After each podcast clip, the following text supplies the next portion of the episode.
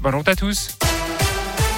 Merci beaucoup Clément. Dans un instant, on joue pour vous offrir votre galette des rois avec la maison Calvi. Et avant ça, le journal avec Greg Delsol. Bonjour Greg. Ah, bonjour Guillaume, bonjour à tous. C'est à la une ce drame dans la région hier après-midi. Un hélicoptère s'est écrasé au col du Béal dans les monts du Forêt entre le Puy-de-Dôme et la Loire.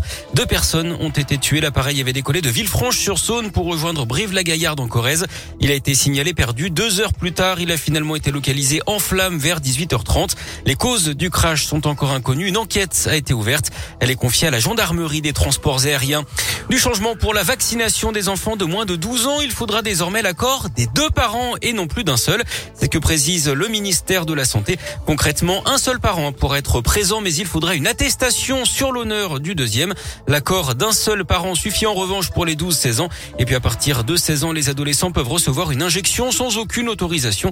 Depuis l'ouverture de la vaccination aux enfants le 22 décembre, 67 000 d'entre eux ont reçu une première injection. Des milliers de nouveaux rendez-vous justement de vaccination désormais proposés dans la métropole de Lyon avec tout d'abord l'ouverture cette semaine d'un nouveau centre à Eurexpo à Chassieux. Il permet environ 3000 vaccinations par jour. Et puis la semaine prochaine, l'OL Stadium va également proposer des milliers de rendez-vous de mardi à dimanche inclus. Et puis pour la vaccination des 5 à 11 ans, justement, un nouveau centre va bientôt la proposer dans le Rhône à Saint-Didier au Mont-d'Or. C'est déjà le cas au Palais des Sports de Gerland, à l'hôpital nord-ouest de Glazé, mais aussi au centre de Saint-Bel, Saint-Bonnet-de-Mur et Beauvallon près de Mornan.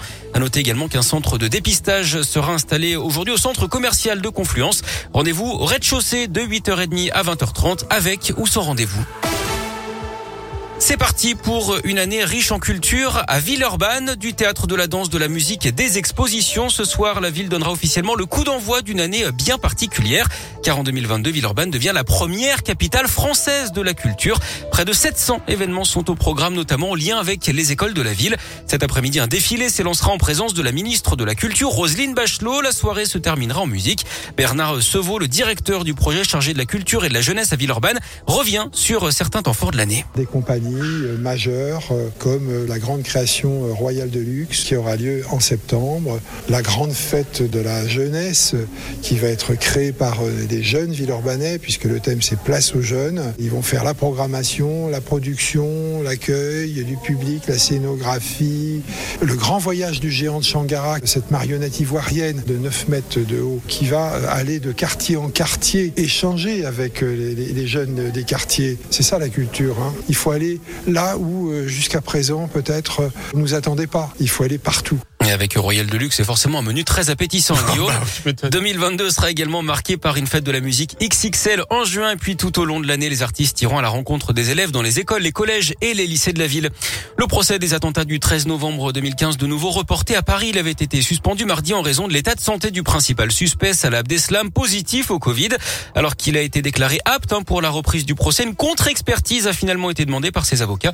L'audience reprendra finalement mardi prochain. Et puis en foot, l'OL a perdu son bras de fer concernant la jauge à 5000 supporters fixés par le gouvernement en raison de la crise sanitaire. Le club voulait accueillir 20 000 supporters pour la réception du PSG dimanche à Dessine. Il n'a pas obtenu gain de cause. L'immense majorité euh, des fans euh, va donc devoir suivre le match à la télé ou sur les réseaux sociaux avec bien sûr Radio Scoop.